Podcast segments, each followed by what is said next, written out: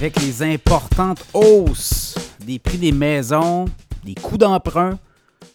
Qui veut devenir propriétaire aujourd'hui au Québec? Bon, on a eu quand même euh, récemment des données très importantes. En fait, depuis euh, les 50 dernières années, le nombre de propriétaires euh, recule au Québec. Première fois en 50 ans que ça arrive.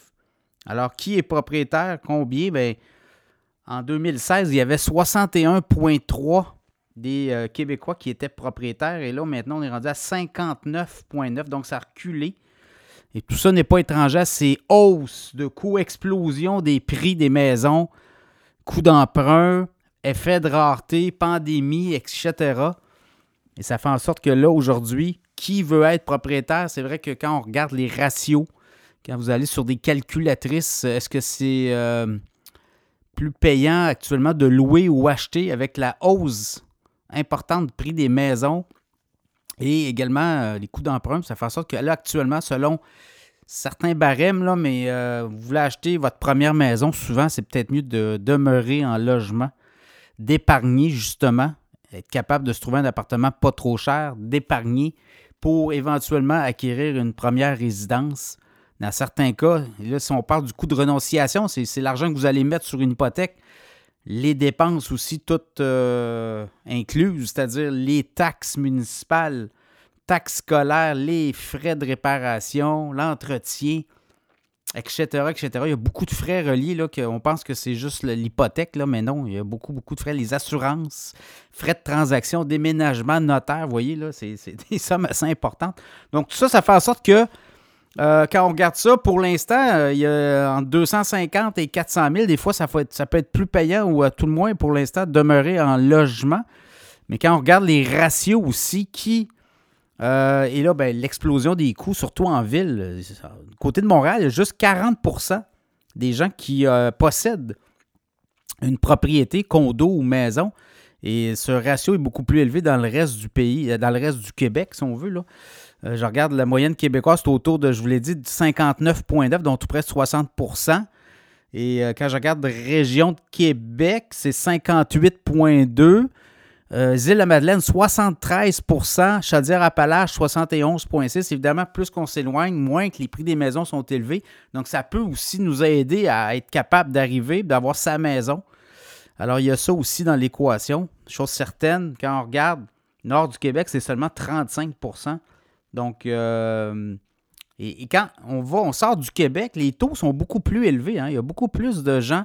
Je regarde du côté de l'Ontario, les, ratios sont beaucoup plus élevés. Alors, c'est encore là. On regarde les, salaires, les salaires québécois, québécois moyens, le salaire après toutes les dépenses, tous les impôts, une fois qu'on a tout payé, ben c'est quoi? C'est 35 520 à Montréal. Et dans la région de Québec, c'est 35 163. 35 169 dans les Laurentides. Donc, vous voyez, là, à Montréal, il vous en reste beaucoup moins dans vos poches pour vous payer justement un loyer qui va être beaucoup plus élevé. Alors, il y a cette, aussi cette réalité-là. C'est ce qui fait peut-être qu'à Montréal, il y a moins de propriétaires et il y a plus de locataires. Donc, dans ce contexte-là, qui va être au Québec, évidemment, tout ça, euh, révision éventuellement. Est-ce qu'on va voir les taux d'intérêt? Les taux d'intérêt ont beaucoup monté. On sent qu'il y a une pression. On a gelé les taux. Euh, les status quo depuis euh, deux rencontres de la Banque du Canada, ça, ça fait en sorte qu'éventuellement les taux vont se remettre à redescendre, mais jamais est-ce qu'on a vu, là, à peine encore 20 mois, on était à quoi, là? Taux directeur était à 0,5% On est maintenant à 5% au Canada. On va peut-être redescendre à 3, 3,5 dans un an et demi, deux ans peut-être. Mais ça va être euh, serait surprenant qu'on retourne à avoir des taux très bas. Évidemment, tout peut arriver. Là. Tout ça émanait de la crise euh, économique de 2008. On avait décidé de laisser très bas les taux d'intérêt. Oui, ça a favorisé les coûts d'emprunt, les emprunteurs. Par contre, les prix des maisons ont beaucoup augmenté. Là, ce qu'on voit, c'est comme il y a un effet de rareté, les prix des maisons augmentent et les coûts d'emprunt explosent aussi. Donc, ça fait en sorte que c'est beaucoup plus difficile de se qualifier.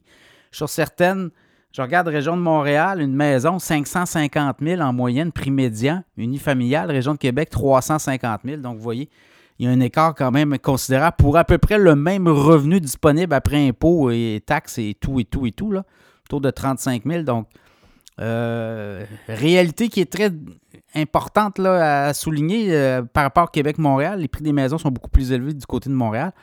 Donc, peut-être aussi, on, on, le voit, là, les, pendant la pandémie, les gens sont sortis des grands centres urbains justement pour peut-être être capables aussi d'acquérir une résidence moins chère. On le voit, il y a une pression là aussi. Chose certaine, qui veut être propriétaire aujourd'hui?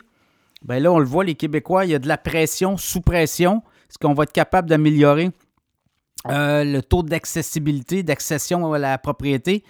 On le dit, il va manquer euh, d'ici 2030, on dit c'est 100 000 logements neufs au Québec dans les prochaines années, des condos, des, euh, oui, du locatif, mais aussi des, jeunes qui voudraient devenir propriétaires, euh, première acquisition, premier achat.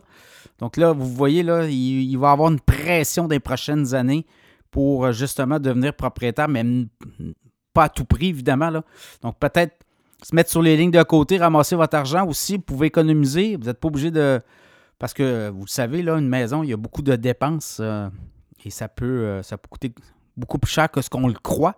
Alors, à suivre comme dossier, je trouve certaine, beaucoup de pression actuellement sur le marché de l'immobilier résidentiel au Québec.